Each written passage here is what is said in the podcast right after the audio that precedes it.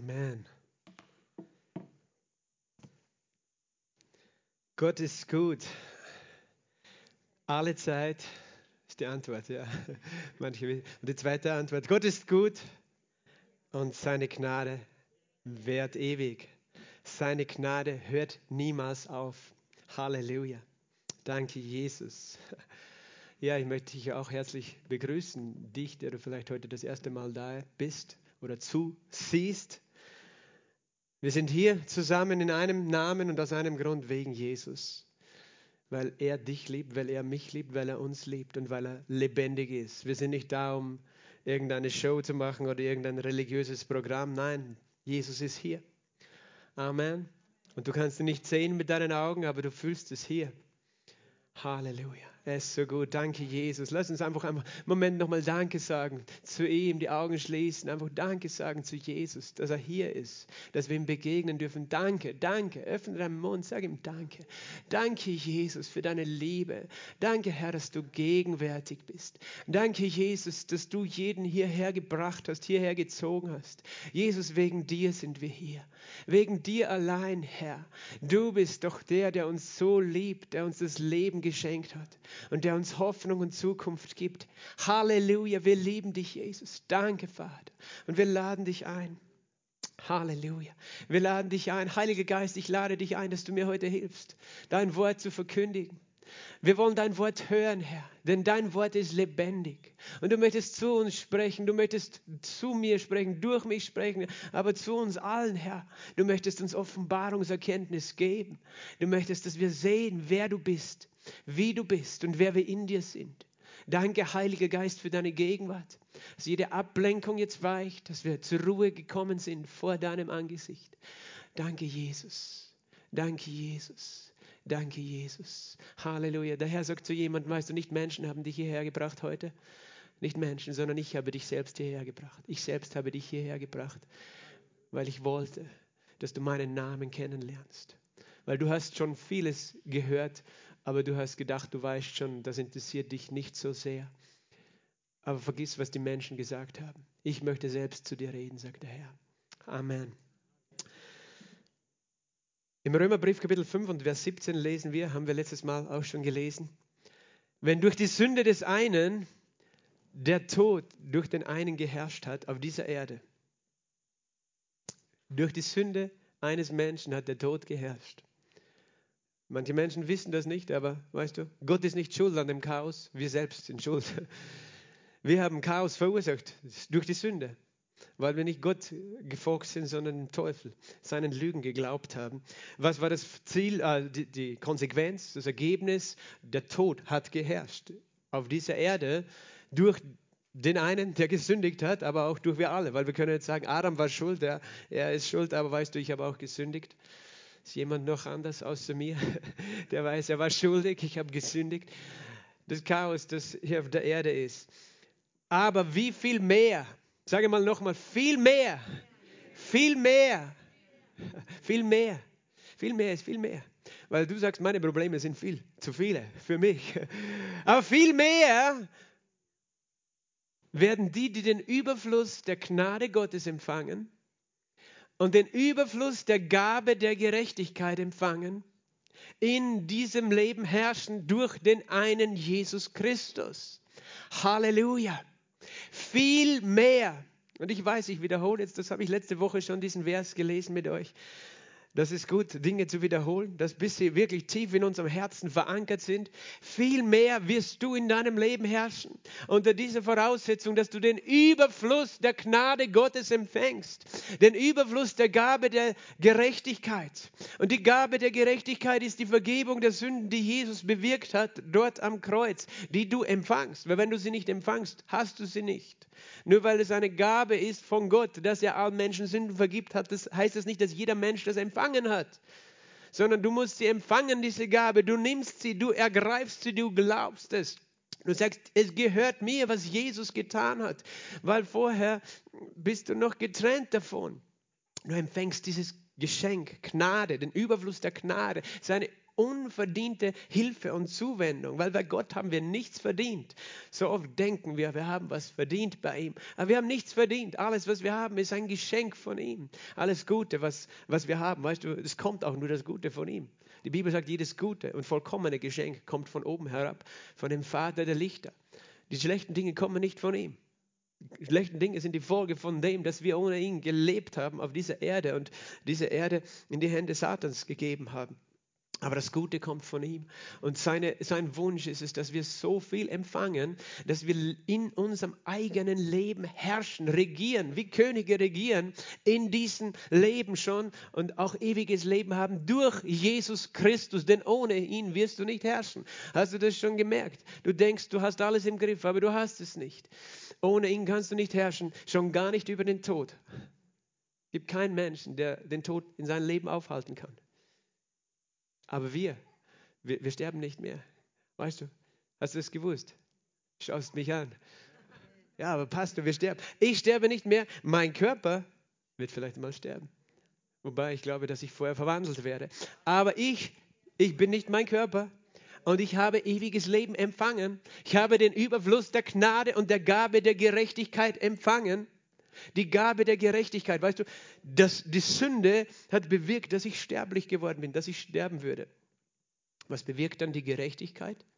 Die Vergebung der Sünde, dass ich lebe, dass ich ewiges Leben habe. Halleluja. Und das ist ein Geschenk. Darum feiern wir. Wir sind hier nicht auf einem Friedhof, weißt du. Wir dürfen Halleluja sagen. Wir dürfen Amen sagen. Preis sei Jesus. Wir dürfen uns freuen.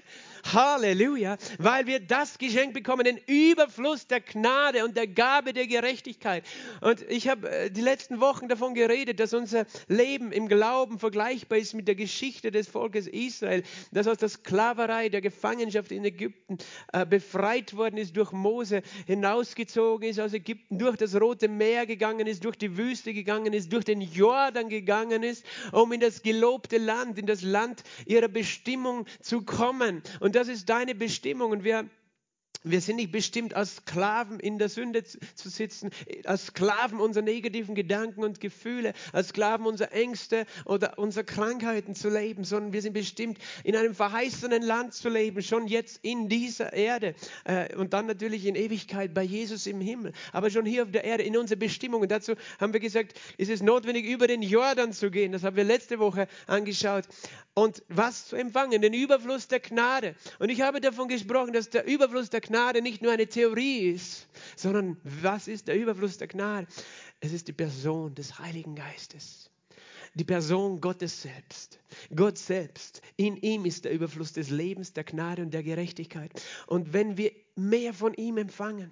Gott möchte, dass wir diesen Heiligen Geist empfangen, der uns überfließend macht, weil es ist nicht einfach überfließendes Wissen, das ich über Gott habe, das mich siegreich leben lässt. Das Wissen hilft mir, äh, mich ihm zu nahen, weil es ändert meine Blickrichtung, meine Gedanken. Aber es ist der Glaube, den er in mein Herz gibt. Der Glaube kommt, wenn ich sein Wort höre. Aber letztlich ist es auch nicht mein eigener Glauben, meine eigene Fähigkeit. Es ist seine Gegenwart in mir. Es ist sein Überfluss in mir. Es ist der Heilige Geist Geist und den wir empfangen haben, der Überfluss der Gnade, weil der Heilige Geist Gott auf dieser Erde ist.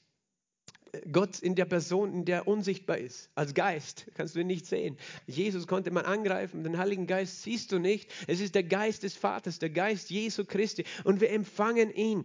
Und von dem hat Jesus geredet. Im, ähm, am Ende seines Dienstes hier auf dieser Erde, äh, auf, äh, ich meine, auf seinem, seines dreieinhalbjährigen Dienstes vor seinem Tod am Kreuz, hat er davon gesprochen äh, und zu seinen Jüngern Folgendes gesagt im Johannesevangelium im 14. Kapitel, Vers 16 und 17. Und ich werde den Vater bitten und er wird euch einen anderen Beistand geben Siehst du, geben, das heißt, er schenkt dir was, er gibt dir was. Das ist die Gabe, die, der Überfluss der Gnade und der Gabe der Gerechtigkeit. Er gibt uns was? Einen Beistand, einen anderen Beistand der bei dir steht, dass er bei dir ist in Ewigkeit, den Geist der Wahrheit, den die Welt nicht empfangen kann, weil sie nicht sieht, noch ihn kennt. Ihr aber kennt ihn, denn er bleibt bei euch und wird in euch sein. Das hat Jesus verheißen über den Heiligen Geist.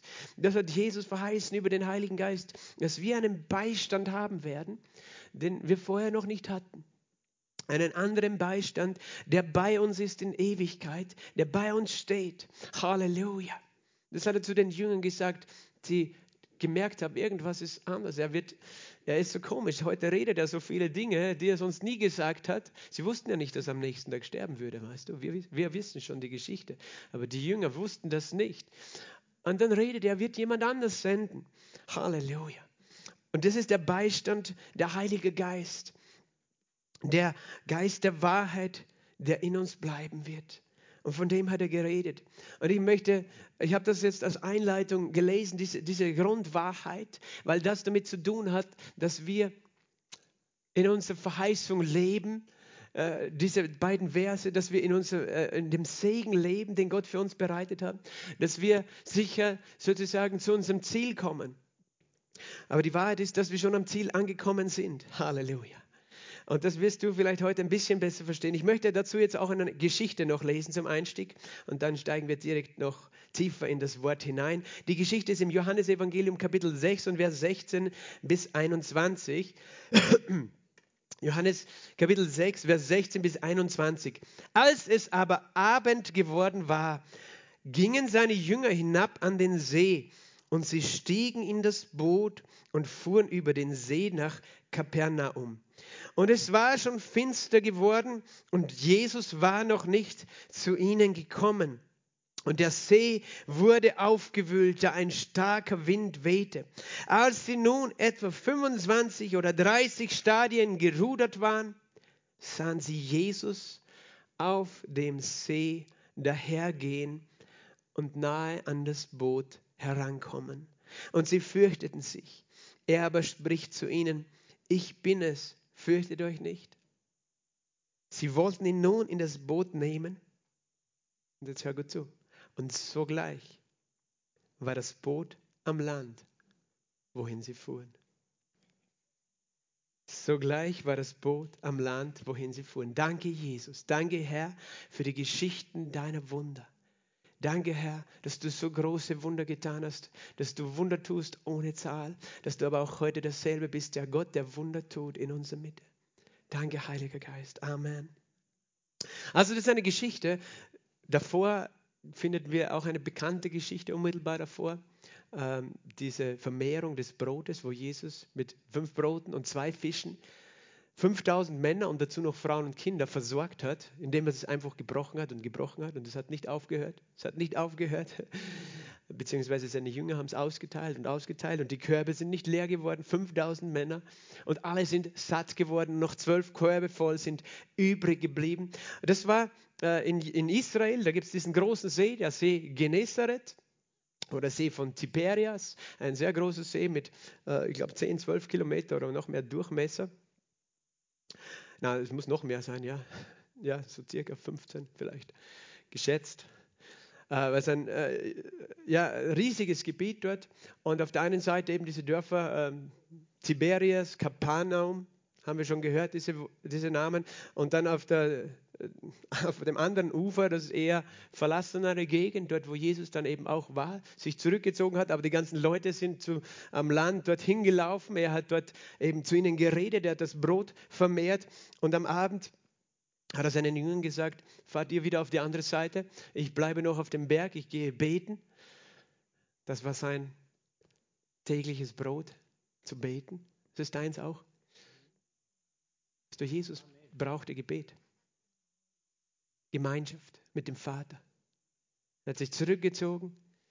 Bei all den vielen Menschen, weißt, dort hat er seine Kraft herbekommen. Er ist gegangen, hat sich hingesetzt und einfach empfangen. Vater, hier bin ich. Du bist mein Vater. Ich bin dein Sohn. Füll mich auf. Keine Ahnung, was er gebetet hat. Den Vater angebetet, gepriesen. Und währenddessen, und das war schon am Abend, sagt er eben seinen Jüngern, ihr fahrt schon auf die andere Seite.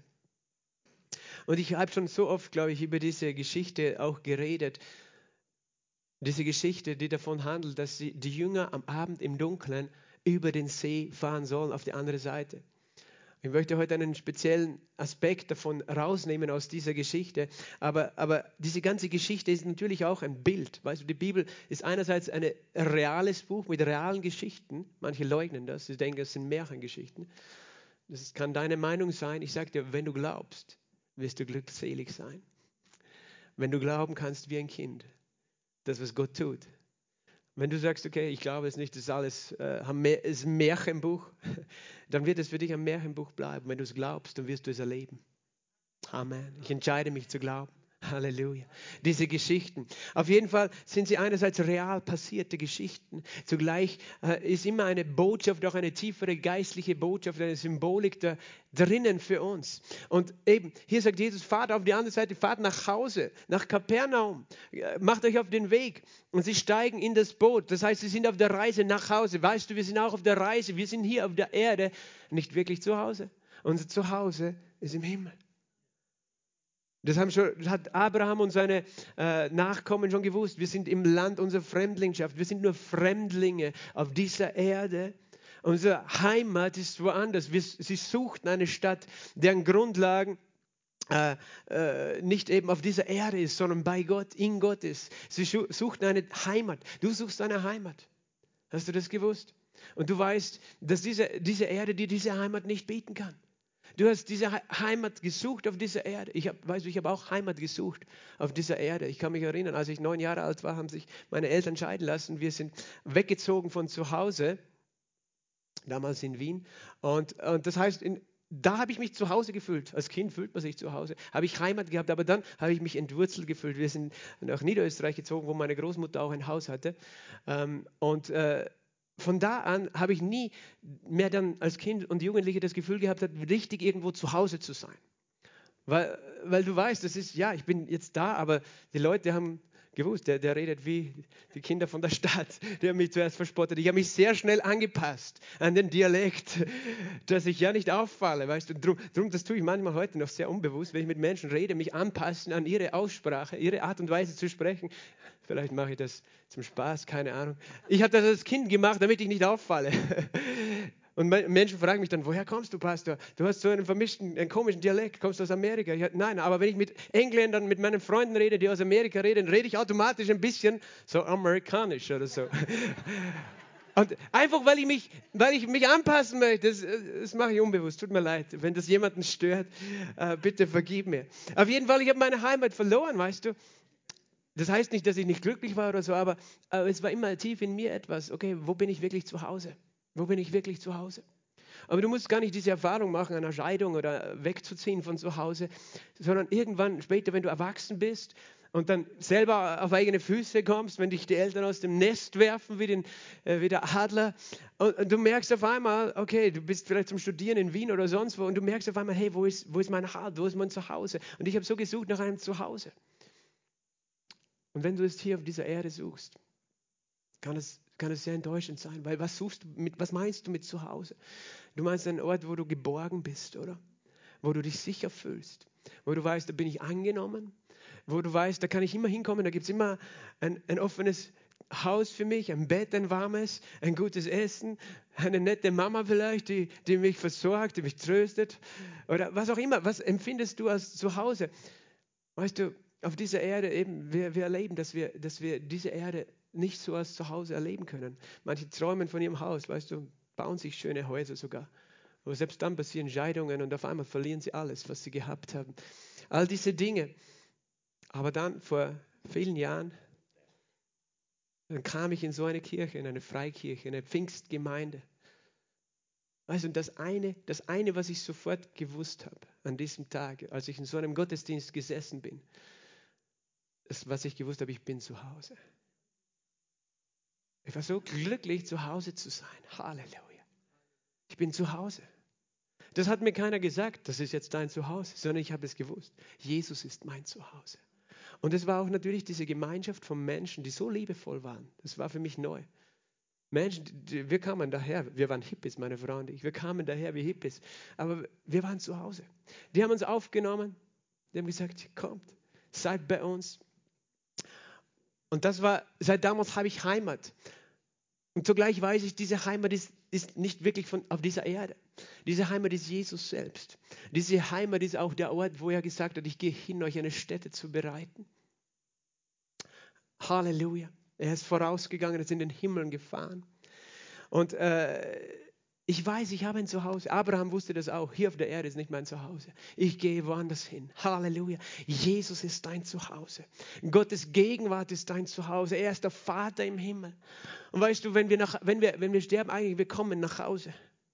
Wir kommen nach Hause. Wir brauchen als Christen nie einen Tod haben. Äh, Angst vor dem Tod haben. Was für uns die größte Trauer oft ist, weißt du, wenn wir als Kinder Gottes jemanden auch unsere Brüder und Schwestern verlieren, weil sie nicht mehr hier sind. Für Gott ist es die größte Freude, weil er vermisst dich schon. er vermisst, ich weiß, er ist schon hier, er hört uns, er sieht uns und trotzdem, er vermisst dich. Er möchte, dass es dir gut geht. Er möchte, dass du an dem Ort bist. Aber du bist noch hier für ein Ziel, für einen Zweck hier auf dieser Erde. Halleluja. Aber es kommt der Tag, wo er sagt, endlich bist du zu Hause angekommen. Halleluja. Wir sind auf dem Weg nach Hause. Halleluja. Sag mal zu deinem Nachbar, ich bin auf dem Weg nach Hause. Halleluja. Woo! Weißt du, du brauchst keine Angst haben, wenn du auf dem Weg nach Hause bist. Das ist deine Bestimmung. Fahr auf die andere Seite, komm an der anderen Seite an. Hat, Jesus hat nicht gesagt, fahr über den See und ertrinken damit irgendwo. Nein, er hat gesagt, fahr auf die andere Seite. Fahr auf die andere Seite und du wirst sicher ankommen. Du wirst sicher ankommen. Aber das Interessante an dieser Geschichte, sie haben, sie haben angefangen ohne Jesus. Und dann sind sie weitergefahren mit Jesus. Und wie sie ohne Jesus angefangen haben, da haben auch die Probleme angefangen. Sie sind ohne Jesus in dem Boot gesessen. Da kannst du jetzt sagen, ja, Jesus hat ja selber gesagt, sie sollen fahren. Wie auch immer, das ist, glaube ich, ein Bild auch für unsere Erfahrung. Wir fahren über den See dieser Welt. Wir fahren durch das Leben. Wir sind auf der Reise und wir fahren in, in diesem Boot mit Menschen, die wir mögen oder nicht mögen. Und dann kommt der Wind, dann kommt der Sturm und dann kommen die Widrigkeiten, dann ist es dunkel und dann bist du hungrig und dann bist du frustriert und dann fängt der Kampf an. Und der Kampf, der Anfang ist hier in deinem Herzen. Das sind deine Gefühle, deine Gedanken, deine Enttäuschungen, wo du sagst, ich will nicht mehr, wo du merkst, boah, jetzt kommt auf einmal Gegenwind, Gegenwellen, Strömung. Bist du schon mal gegen Wind am Wörthersee gerudert? Ist schon anstrengend, oder? Ich meine, es gibt Leute, die sind im Ruderverein, die haben die haben schon solche Muskeln, das habe ich nicht, aber das kann schon richtig anstrengend sein. Dann nehme ich lieber mein Surfbrett, das fahrt dann von selber. Aber es ist auch anstrengend. Aber verstehst du, gegen den Wind zu fahren ist anstrengend. Und sie haben gerudert gegen den Wind und sie haben gekämpft. Und äh, unser Leben ist so oft so ein Kampf. Oder? Ist es, wie Jesus wollte, dass wir leben? Hat er gesagt, die sind Überfluss seiner Gnade empfangen. Die werden im Leben kämpfen und, und Anstrengungen haben bis zum geht nicht mehr. Wegen mir. Nein, das hat er nicht gesagt. Sie sind gefahren und sie haben gekämpft und sie haben diese, diese Erfahrung gemacht. In diesem Moment, weißt du, sie haben sich da im Stich gelassen gefühlt. Hast du dich schon mal im Stich gelassen gefühlt? Die haben sich gedacht, wo ist Jesus jetzt? Warum hilft er uns nicht? Der hat doch schon einmal dem Sturm befohlen, dass er still ist. Und jetzt ist er nicht da und wir kämpfen, wir kämpfen alleine. Und sie kämpfen, weil sie ans Ziel wollen, weil sie an die andere Seite wollen, weil sie an den Platz wollen, wo sie Frieden haben. Weißt du, wie oft ich schon gekämpft habe in meinem Leben, weil ich, weil ich einen Platz erreichen wollte, wo, wo ich wieder Frieden habe. Und ich habe gemerkt, ich schaffe es nicht selber. Das, es gibt so viele Situationen, wo wir kämpfen. Wir kämpfen zum Beispiel, um unsere Angst zu überwinden okay, ich will mich nicht fürchten. Ah, ich gehe jetzt und ich bewerbe mich dort und auch wenn mich der vielleicht nicht nimmt, aber ich gehe hin. Du fürchtest dich vor verschiedensten Dingen in deinem Leben und du kämpfst. Und, und du hast immer das Gefühl, du musst einen Platz erreichen und das kostet dich so viel. Deine eigene Anstrengung. Oh, okay, ich, die Bibel sagt, ich soll vergeben, aber das ist so anstrengend, ich muss vergeben, weil, ah, weil sonst habe ich keinen Frieden, aber ich kann nicht vergeben, ich will nicht vergeben. Du kannst so viel kämpfen, weißt du, ich habe auch gekämpft in meiner Ehe. Das war der Grund, warum ich gläubig geworden bin. Weil ich versagt hätte sonst. Und, und ich glaube auch ihr Grund. Herr, wir brauchen Hilfe. Ich habe gekämpft darum, was? Ein guter Mann zu sein, ein guter Ehemann zu sein. Ich habe gemerkt, ich kann es nicht, ich schaff's nicht. Und weißt du, das Gefühl des Lebens, das man so oft hat, ist, du willst da sein, aber weißt, ich bin da und darauf komme ich einfach nicht. Weißt du, so wie, okay, spring hoch, spring über die Hürde. Und du springst so, du kannst, aber Gott sagt, nein, du musst schon bis zur Decke kommen. Du bemühst dich also, aber du kommst einfach nicht drauf. Und, und weißt du, du kämpfst in, zum Beispiel, weil du willst ein guter Ehemann sein und ich habe gemerkt, ich schaff's nicht. Oder ich will ein guter Vater sein. Und, und, und Dinge richtig machen. Ich habe weißt du, hab mich für so klug gehalten, als meine Frau noch schwanger war und Bücher gelesen. Ah, jetzt weiß ich alles. Aber als das Kind da war, habe ich gemerkt, ich schaffe gar nichts. Ich weiß gar nicht, wie man Kinder wirklich großzieht. Ich habe so viele Fehler gemacht. Und, und, und dann kommen noch die Fehler dazu. Ne? Du kämpfst, ein guter Vater zu sein, du kämpfst erfolgreich in dem Beruf zu sein, Dinge richtig zu machen und doch machst du es falsch oder dein Chef ist nicht zufrieden mit dir. Äh, und du bist immer in dieser Position, du äh, versuchst irgendwo besser zu sein. Und dann kommen wir in die Gemeinde und dann gibt es Menschen, die sagen dir das Gleiche. Streng dich jetzt an, ein guter Christ zu sein. Hey, ein guter Christ liest mehr in der Bibel. Ein guter Christ, der betet noch mehr. Ein, ein guter Christ, der ist immer freundlich. Streng, streng dich an, ein guter. We, we, weißt du, ich glaube, Gott ist noch nicht ganz zufrieden mit dir. Und vielleicht lässt du dich dann doch nicht in den Himmel. Und, und, aber das waren Botschaften, die in meinem Herzen waren. Vielleicht haben Menschen das gar nicht so explizit gesagt, aber es waren Dinge, die ich in meinem Herzen so gefühlt habe. Weißt du, ich habe einen Kampf, auf die andere Seite zu kommen, einen Kampf, ein Ziel zu erreichen. Auch ein Ziel, endlich ein anderer Mensch zu sein. Weißt, ein Mensch eben, der, der keine, ja, weiß ich nicht, gerne emotionalen oder sonstigen Defizit, der hat nicht anderen Menschen das Leben schwer macht. Du, du bemühst dich, du versuchst ein Ziel zu erreichen. Also solange du ohne Jesus in diesem Boot fährst, wirst du kämpfen und frustriert sein. Der Wind wird immer stärker. Und je stärker der Wind wird, irgendwann sind deine Gedanken, ich will nicht mehr. Oder? Kennst du das auch? Du willst ein Ziel erreichen. Und genau in dieser Situation, weißt du, als es finster geworden war, war Jesus noch nicht zu ihnen gekommen, heißt es hier. Und der See wurde aufgewühlt. Der See wurde aufgewühlt. Die Wellen gingen höher, da ein starker Wind wehte.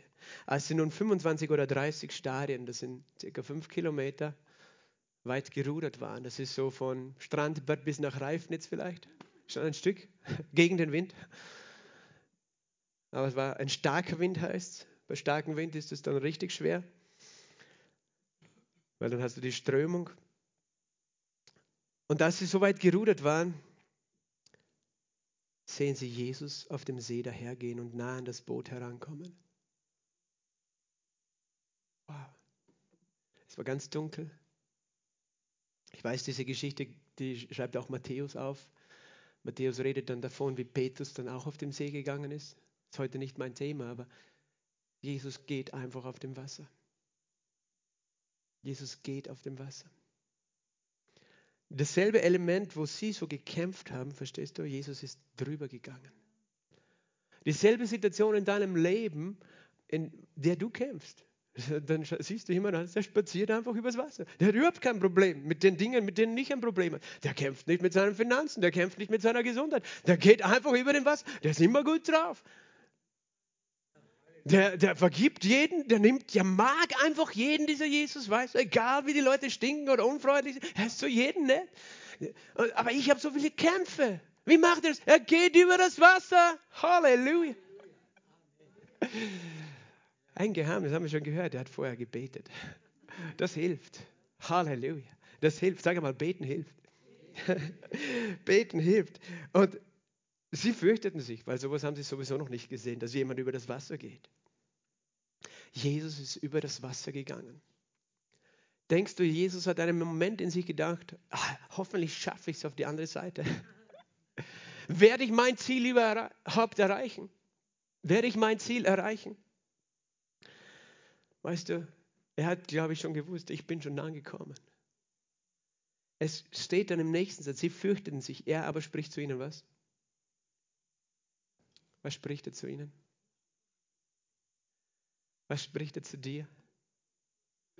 Ich bin es, fürchte dich nicht. Ich bin es, fürchte dich nicht. Das spricht er heute zu dir. Egal in welchem Boot du sitzt, egal über welches Wasser du fährst. Das Erste, was du verstehen musst, dass er heute, während du verstehst, da gibt es jemanden. Und irgendwo sehe ich etwas in meinem Herzen. Ich sehe ihn. Und er sagt zu dir, fürchte dich nicht. Ich bin es. Ich bin es. Hab keine Angst. Fürchte dich nicht. Fürchte dich nicht. Gott will nicht, dass du dich je fürchtest. Es war nie sein Wunsch, dass du Angst hast in deinem Leben dass du Angst hast, das Ziel nicht zu erreichen. Er sagt, fürchte dich nicht. Warum? Erstens, weil er es ist, weil er da ist. Das ist der eine Grund, warum wir uns nicht fürchten. Weil er da ist. Sag mal, er ist da. Er ist da. Weil er da ist, fürchte ich mich nicht. Aber nicht nur deswegen. Nicht nur, weil er da ist, sondern weil er wusste schon, du wirst das Ziel erreichen. Und er hatte hier einen ganz besonderen Plan. Es steht nämlich im nächsten Satz. Sie wollten ihn nun ins Boot nehmen. Geben ihm die Hand. Komm rein in unser Boot. Jesus hat sich gedacht, warum soll ich rudern? Ich meine, gehe ich lieber neben vorbei. Die strengen sich so an. Na, ich mag gar nicht ins Boot. Ich gehe lieber über das Wasser. Aber was ist passiert? Sie nehmen in das Boot und sogleich war das Boot an dem Land, wohin sie fuhren. Sag einmal, sogleich. Wie oft hast du diese Stelle schon gelesen? Hast du verstanden, dass es ein Wunder ist? In dem nächsten Augenblick, in einem Augenblick, sofort war das Boot am anderen Ufer angekommen. In dem Moment, als Jesus gekommen ist, als er, sie haben ihn eigentlich schon ins Boot hineinnehmen wollen, zack, und sie waren auf der anderen Seite. Sobald er eingestiegen war, waren sie schon dort. In dem Moment, wo er in dem Boot war, war das Boot auf der anderen Seite. In dem Moment, wo Jesus bei ihnen war, im Boot, waren sie am Ziel. Und das ist der Punkt. In dem Moment, wo Jesus in dein Boot kommt, bist du am Ziel. Halleluja. In dem Moment, das nennen wir ein Wunder. Das ist übernatürlich. Gott kann das tun. Er hat das gemacht in der Bibel. Redet es von den Propheten, die gewusst haben, dass es solche Erfahrungen gibt. Das habe ich letzte Woche erwähnt, dass Gott, der Heilige Geist, einen Menschen nehmen kann und hier ein ganzes Boot und von einem Ort an den anderen transportiert und zwar ohne Zeit. Das, ist nicht Star Wars, nicht Scotty Beam Me Up oder irgend sowas, sondern das, das ist ein Wunder Gottes. Philippus hat das erlebt in der Bibel. Wir lesen von Philippus, der jemanden getauft hat, kommt aus dem Wasser, wusch, im nächsten Moment war der weg. Und woanders hat man ihn gefunden, in Ashdod. Gott ist ein Gott, der Wunder tut. Und ich sage das ganz bewusst, weil Gott möchte uns erinnern, dass er ein Gott ist, der Wunder tut. Gott ist ein Gott, der Wunder tut. Weil in dem Moment, wo er kommt, alles anders ist. Wenn er im Boot ist, ist alles anders. Weißt du, er ist nicht ins Boot gekommen, okay, ich werde mit euch rudern, Männer. Nein, er hat einen anderen, besseren Weg, einen übernatürlichen Weg. Er hat sie genommen und sie waren in einem Augenblick am Land. Und solche Geschichten, weißt du, ich habe das von verschiedenen Männern und Frauen Gottes gehört, solche Geschichten, die tatsächlich äh, das erlebt haben, sie, wie sie transportiert worden sind. Einer davon ist Bruder Jün der schon in Klagenfurt war, der, der Himmelsbürger, ein Pastor, der in China mehr als Millionen Menschen geleitet hat, in, als, als Hauskirchenleiter, viele Jahre im Gefängnis war. Der hat in jungen Jahren angefangen zu predigen in China und, und der ist weite Strecken zu Fuß gegangen in die Dörfer. Und am, er schreibt es in seinem Buch, also am Abend, als er so müde war, dann ging er nach Hause und hat gewusst, er muss noch zwei, drei, vier Stunden gehen.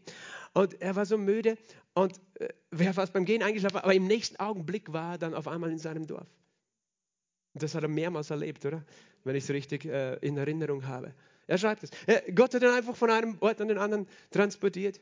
Ein anderer äh, Pastor hat erzählt, wie er äh, mit, einem, äh, mit einem Freund im, im, Auto gefahren ist, in Amerika, ich glaube Andrew Womack war es, und, und es war eine, eine Fahrbahnkuppe und plötzlich warnt der Heilige Geist, Achtung, da ist etwas und sie fahren über diese Kuppe und er sieht auf einmal, da ist eine, eine Kuhherde oder so, die die Straße quert und sie waren schnell mit dem Auto dran und er schreit nur Jesus. Im nächsten Moment war das Auto auf der anderen Seite.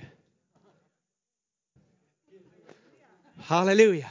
Gott ist gut. Halleluja. Gott tut Wunder.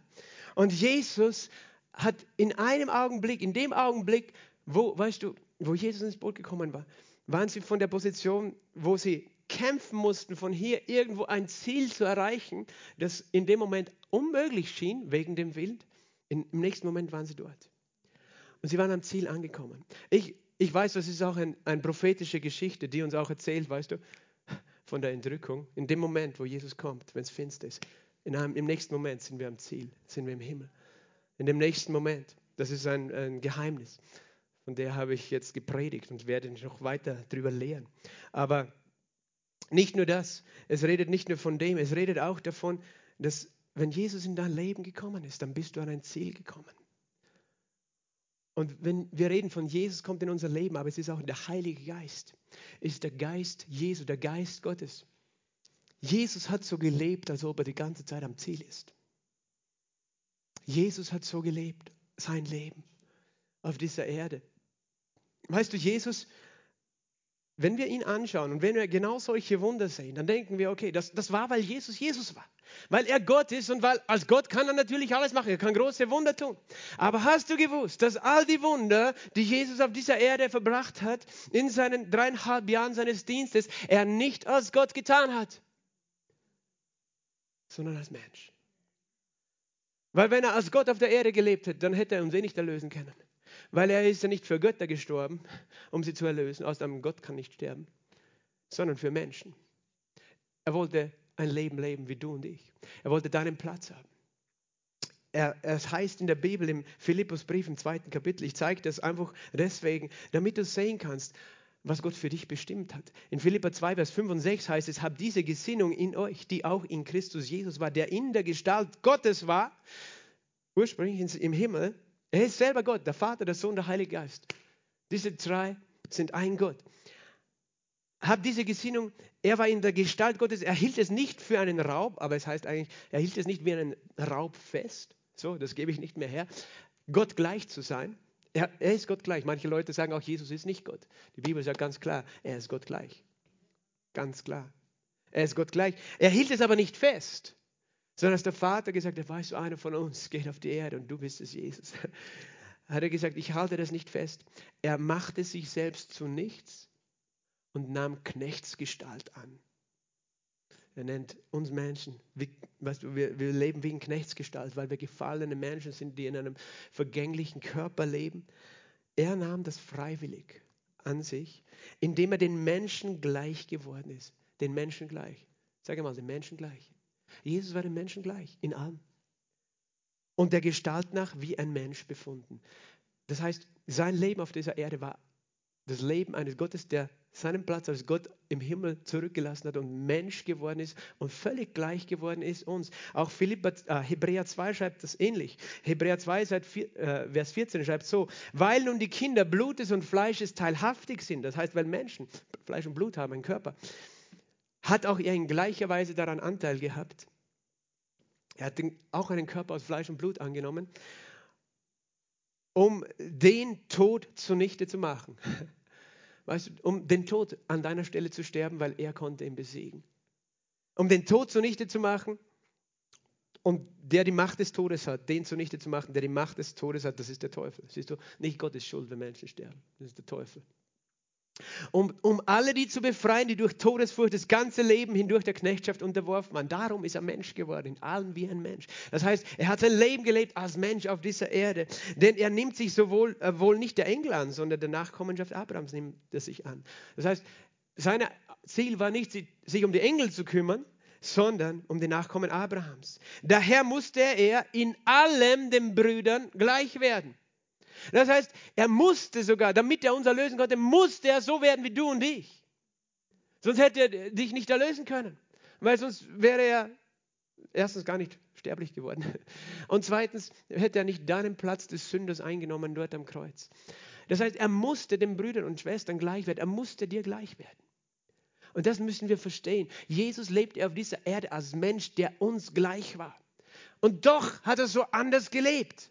Verstehst du? Er, er, er, musste den Brüdern gleich werden, damit er barmherzig und ein treuer Hohepriester vor Gott werde.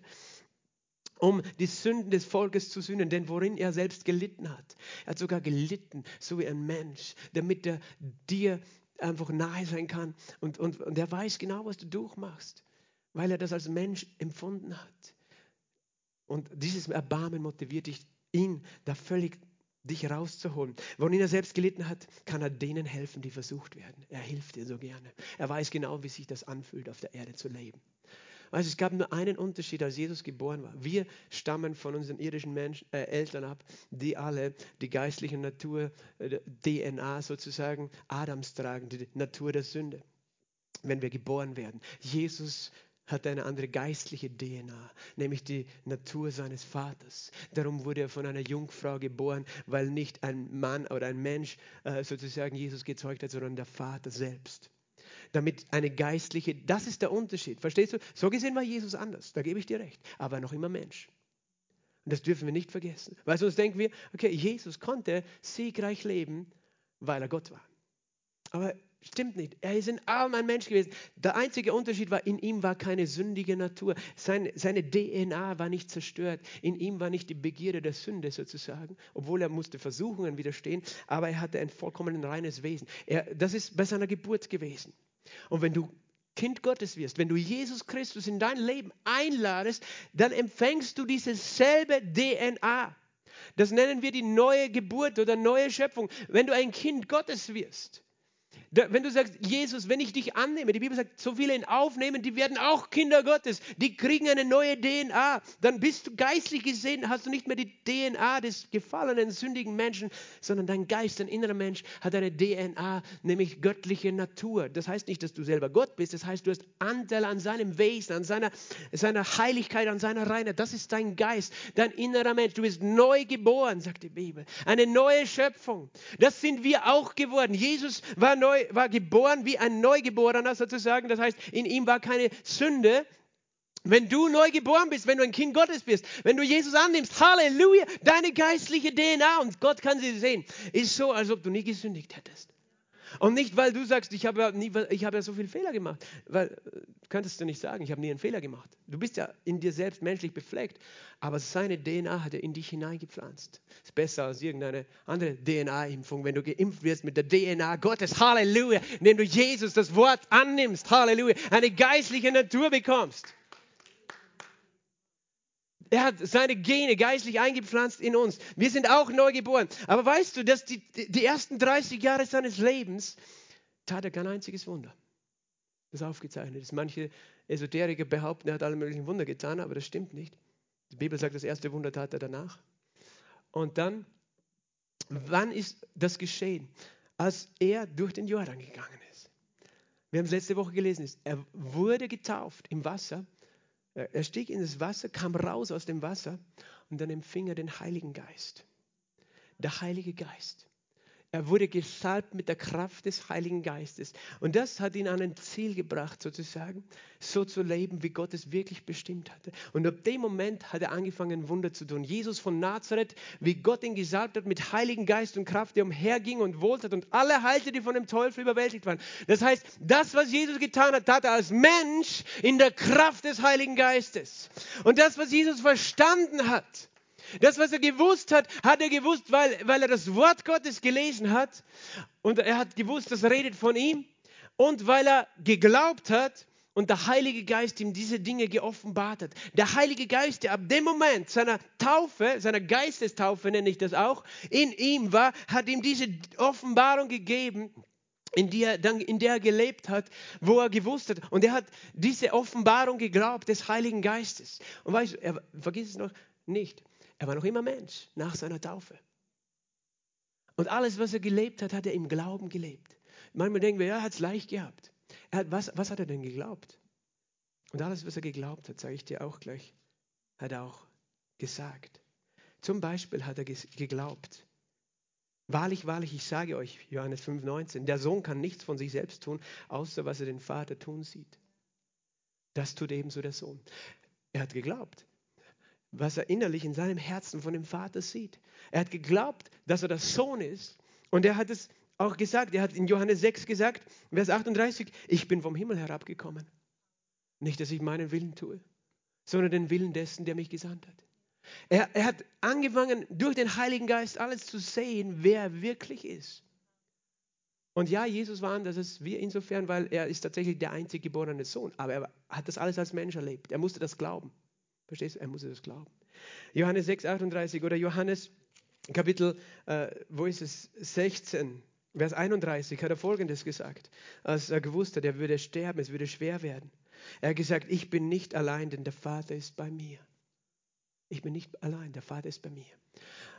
Das heißt, Jesus hat sich nicht so gesehen, als ob er weit weg vom Vater ist und irgendein Ziel erreichen muss, sondern wo hat er sich gesehen?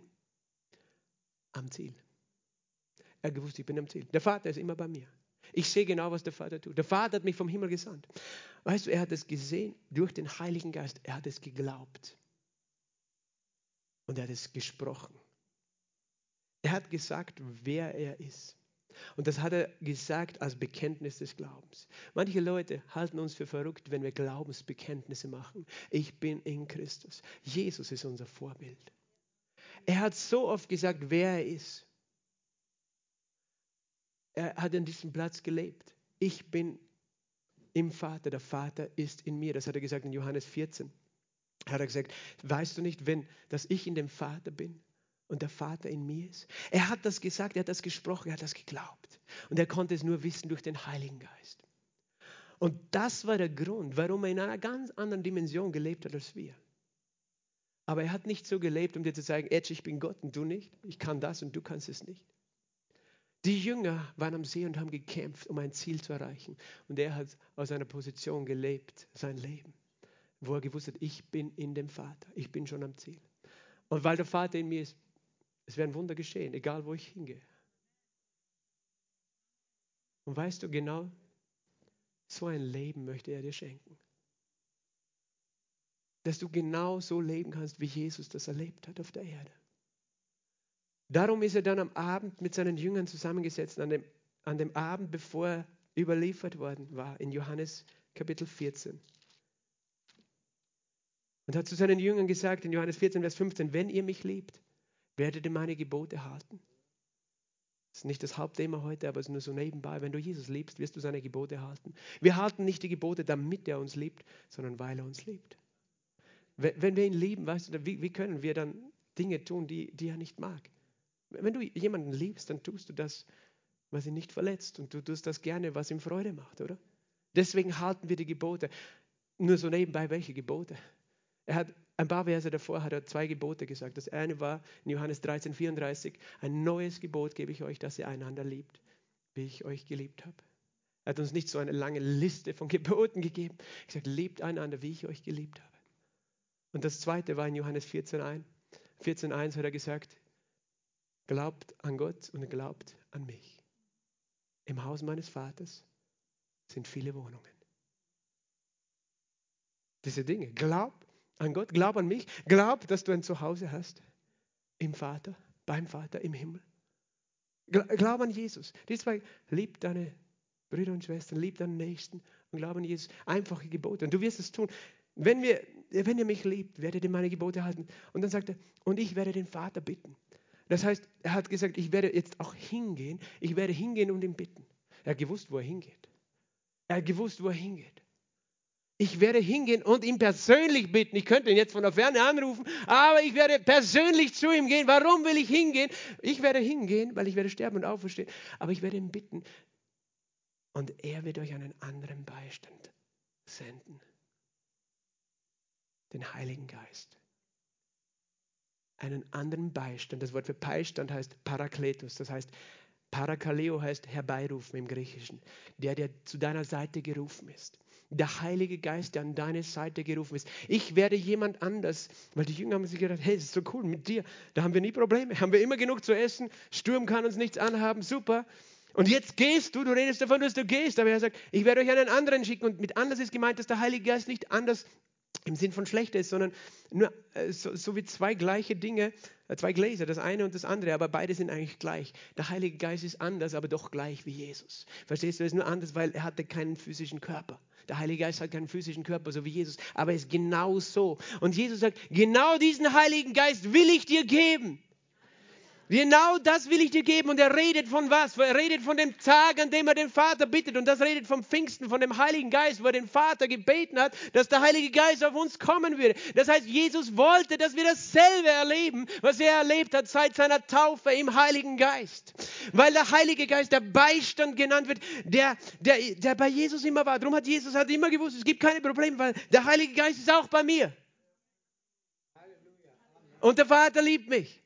Und er hat es gesagt, aber dann hat er gesagt, ich möchte, dass ihr das alle erlebt. Was es heißt, dass der Heilige Geist da ist. Es ist der Geist der Wahrheit. Er wird dir die ganze Wahrheit zeigen. Er kennt die Wahrheit über alle deine Dinge in deinem Leben. Und du denkst jetzt, er wird dich verurteilen, so wie der Richter, der die Wahrheit kennt, weißt du? Nein, er ist nicht da, dich zu verurteilen, weil Jesus trug das Gericht. Er ist da, dir die Wahrheit zu sagen, dass du Gottes geliebtes Kind bist. Dass er dich liebt, dass er dich erlöst hat. Das ist der Heilige Geist. Der ist der Geist der der Wahrheit. Die Bibel sagt weiter im Vers 16, äh, Vers 17, den Geist der Wahrheit, den die Welt nicht empfangen kann. Er hätte ihn schon immer gern allen Menschen gegeben. Das geht nicht. Der Heilige Geist kann nicht in einem Gefäß wohnen, das noch voller Sünde ist. Weil der Heilige Geist ist auch wie verzehrendes Feuer. Es würde den Menschen zerstören, sozusagen, der noch nicht die Sünde losgeworden ist, der noch nicht umgekehrt ist von Sünde. Darum, weißt du, wir kehren um von Sünde. Der Heilige Geist ist heilig, kann nicht in einem sündigen Gefäß wohnen. Er kann, die Welt kann ihn nicht empfangen. Die Jünger konnten ihn auch noch nicht empfangen, weil diese Jünger in ihrem Geist, in ihrer DNA noch nicht heilig waren. Aber sie konnten ihn später empfangen, als Jesus ihnen vergeben hatte. Die Welt kann ihn nicht empfangen. Menschen ohne Jesus können diesen Heiligen Geist nicht empfangen. Und doch ist es das Beste, was uns passieren kann, als Kinder Gottes. Weil so kommen wir in unser verheißenes Land. Die Welt kann ihn nicht empfangen, sie sieht ihn nicht und kennt ihn nicht. Aber dann sagt Jesus folgendes, ihr kennt ihn, ihr kennt den Heiligen Geist schon. Sag mal, ich kenne ihn. Du sagst aber, ich kenne ihn nicht. Aber Jesus sagt, du kennst ihn. Wenn du ein Kind Gottes bist, dann kennst du ihn. Auch wenn du denkst, du kennst ihn nicht, du kennst ihn, dein Geist, dein Herz kennt ihn. Ich kenne ihn, aber du musst lernen, es zu glauben und zu sprechen. Ich kenne den Heiligen Geist. Ihr kennt ihn, er bleibt bei euch und wird in euch sein. Das ist das größte Geschenk, das Gott uns Kindern gemacht hat, seinen Kindern. Dass er uns die Gabe des Heiligen Geistes gegeben hat. Und in dem Moment, wo du diesen empfangen hast, bist du angekommen. Es heißt, ihr kennt ihn, denn er bleibt bei euch. Er wird bei euch bleiben. Aber dann an dem Tag, wo ich eure Sünden vergeben habe, wo ich auferstanden bin, wird er in euch sein. Ich werde euch nicht verwaist zurücklassen. Ich lasse euch nicht als Waisenkinder hier auf der Erde, auch wenn du dich so fühlst wie ein Waisenkind. Ich lasse dich nicht so, sagt Jesus. Ich lasse dich nicht allein. Ich komme zu euch. Noch eine kleine Weile und die Welt sieht mich nicht mehr. Die Welt wird mich nicht mehr sehen. Wird nicht mehr lange dauern. Menschen werden mich nicht mehr sehen. Damals hat er auf der Erde gelebt.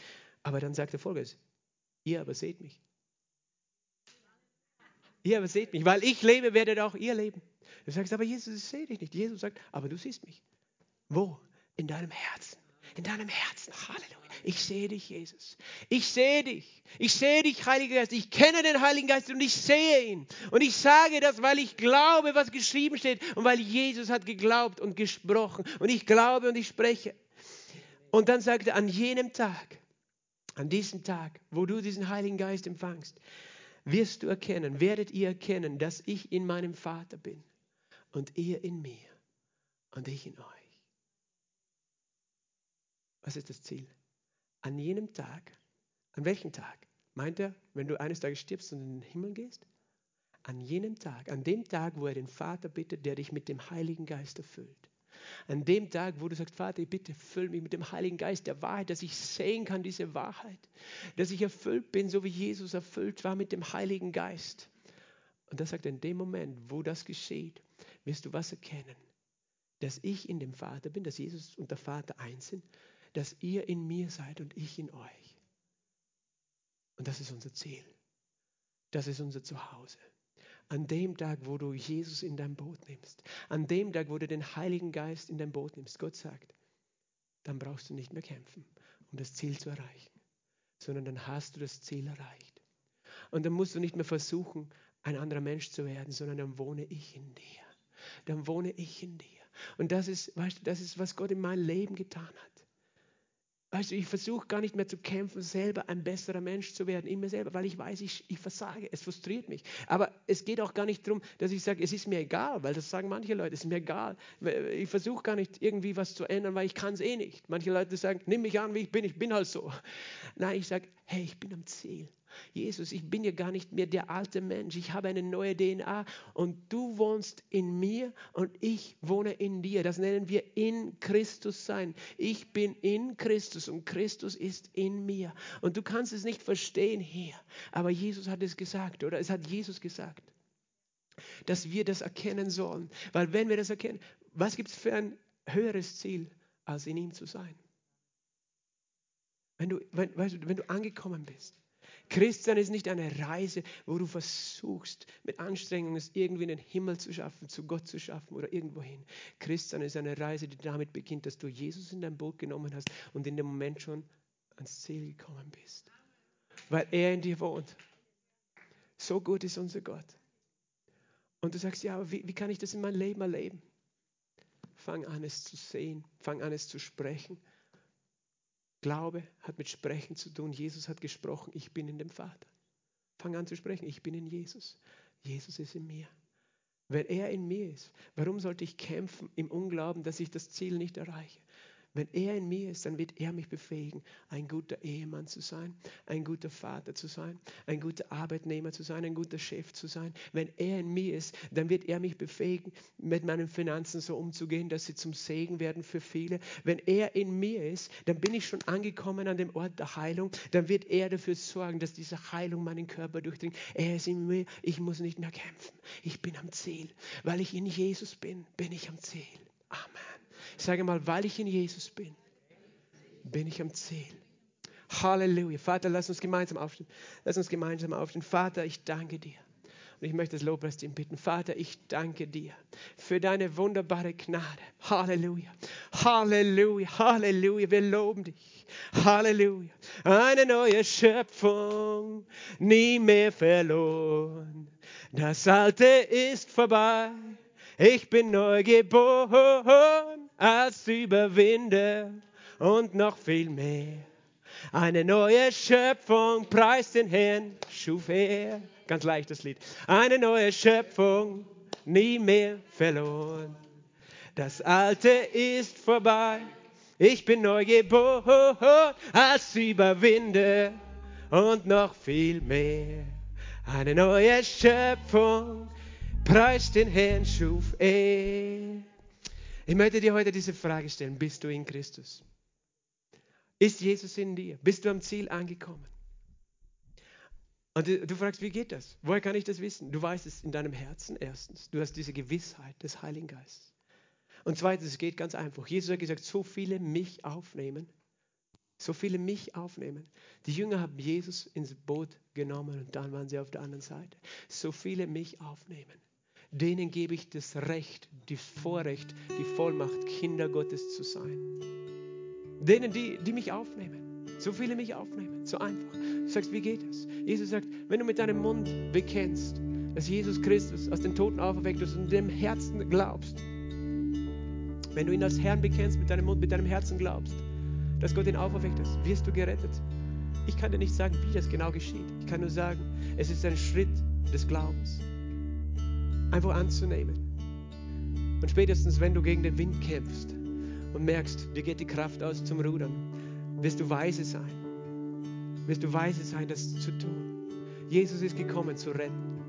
Er ist gekommen, dich zu retten. Er ist gekommen, dich zu erlösen. Er will dir so ein neues, schönes Leben geben. Aber er bittet dich, glaube mir, vertraue mir. Ich rede jetzt nicht einfach als Kirchenleiter, weil es geht nicht um unsere Kirche, es geht um Jesus. Du kannst, es in, du kannst alleine zu Hause auch beten, du kannst in jeder anderen Kirche beten, äh, du kannst irgendwo Jesus aufnehmen, aber meine Bitte ist heute, nimm Jesus Christus in dein Leben auf. Nimm ihn auf und, und erkläre ihm, dass du ihn brauchst und dass du ihn zu, erlaubst, Herr zu sein in deinem Leben, dass du ihm diesen Platz gibst in deinem Leben, weil du weißt, dann bin ich am Ziel. Jesus ist dein Ziel. Und wenn du das möchtest, heb kurz deine Hand zu ihm. Schließ deine Augen. Es geht nicht um mich, es geht nicht um irgendjemanden hier, es geht um dich und Jesus. Und wenn du sagst, Jesus, ich möchte dich in mein Boot nehmen, dann streck dich aus zu ihm, weil er sieht deine Hand und er nimmt deine Hand und er will, dass deine Kämpfe aufhören. Er will, dass du zur Ruhe kommst und er will dir Frieden geben. Und du gibst ihm die Hand wenn du sie ausstreckst. Weil er streckt seine Hand schon aus. Und bete einfach dieses einfache Gebet. Sag einfach, Jesus, danke, dass du mich so liebst. Komm in mein Leben. Komm in mein Herz. Sei der Herr und der Erlöser. Wasch mich rein von aller Schuld. Danke, dass du am Kreuz für mich gestorben bist. Dass du meinen Platz genommen hast. Danke, dass du auferstanden bist und lebst. Du bist Gottes Sohn und ich bin dein geliebtes Kind. Ich glaube dir. Und ich bitte dich, Heiliger Geist, ich bitte dich, dass du mich erfüllst. Du bist der Geist der Wahrheit. Du bist der Beistand. Und ich glaube, jeder von uns darf das jetzt beten. Du bist der Helfer. Du bist der, der zu Hilfe gekommen ist. Du bist der Geist der Wahrheit, der mich in alle Wahrheit führt, der mir meinen Platz zeigt, den ich schon erreicht habe in Christus. Ich bitte dich, Heiliger Geist, erfülle mich und öffne meine Augen, die Augen meines Herzens, dass ich sehen kann, wer du bist, Jesus, wer ich in dir bin und dass du in mir bist. Streck dich aus und sag einfach Danke und ich möchte für dich beten. Vater im Himmel, ich danke dir jetzt. Ich danke dir jetzt für jeden Einzelnen. Ich danke dir für deine große Liebe, mit der du jetzt gegenwärtig bist, Heiliger Geist. Danke, dass du jetzt kommst, Heiliger Geist, und all die Hände ergriffen hast, die sich ausgestreckt haben zu dir, ob sichtbar oder unsichtbar. Danke, Herr, dass du da bist, Heiliger Geist, und jedes Gebet gehört hast und jeden Herzensschrei kennst. Danke, dass du jedes Kämpfen und jedes Streben siehst und jede Frustration und Enttäuschung. Aber danke, dass du jetzt gerade eingestiegen bist in die Boote von Menschen. Danke, dass du jetzt gerade hier bist, um uns die Augen zu öffnen. Dass wir schon auf die andere Seite gekommen sind mit dir. Dass wir schon am anderen Ufer sind. Dass wir am Ziel angelangt sind. Und dass wir eines Tages werden wir es sehen, Herr. Aber jetzt hier auf der Erde dürfen wir wissen, Herr, wir sind schon am Ziel. Wir müssen nicht mehr kämpfen, neu zu werden. Nein, du hast uns neu gemacht. Und ich bete, Heiliger Geist, um mächtiges Offenbarungswirken in deinen Kindern. Denn das ist die Bestimmung, die du jedem gegeben hast. Dass wir ein Leben haben in dieser Welt, wo wir über dem Wasser gehen, Herr Jesus, so wie du über das Wasser gegangen bist. Wo wir nicht mehr kämpfen, sondern wir wissen, größer bist du, Herr, der du in uns bist, als der in dieser Welt. Und ich bete, Heiliger Geist, Herr, dass du neue Kraft gibst, dass du neue Ermutigung gibst. Herr, danke, dass du jedes Gefühl nimmst, das da ist, das Menschen runterzieht und das sind Menschen, du fühlst dich so im Stich gelassen von Gott und von Menschen. Und das war eine Lüge, die der Teufel wollte, dass du glaubst. Denn Gott sagt, ich habe dich niemals im Stich gelassen. Ich habe dich niemals im Stich gelassen und ich werde dich niemals im Stich lassen, sondern ich werde dich immer halten. Ich werde dich immer tragen.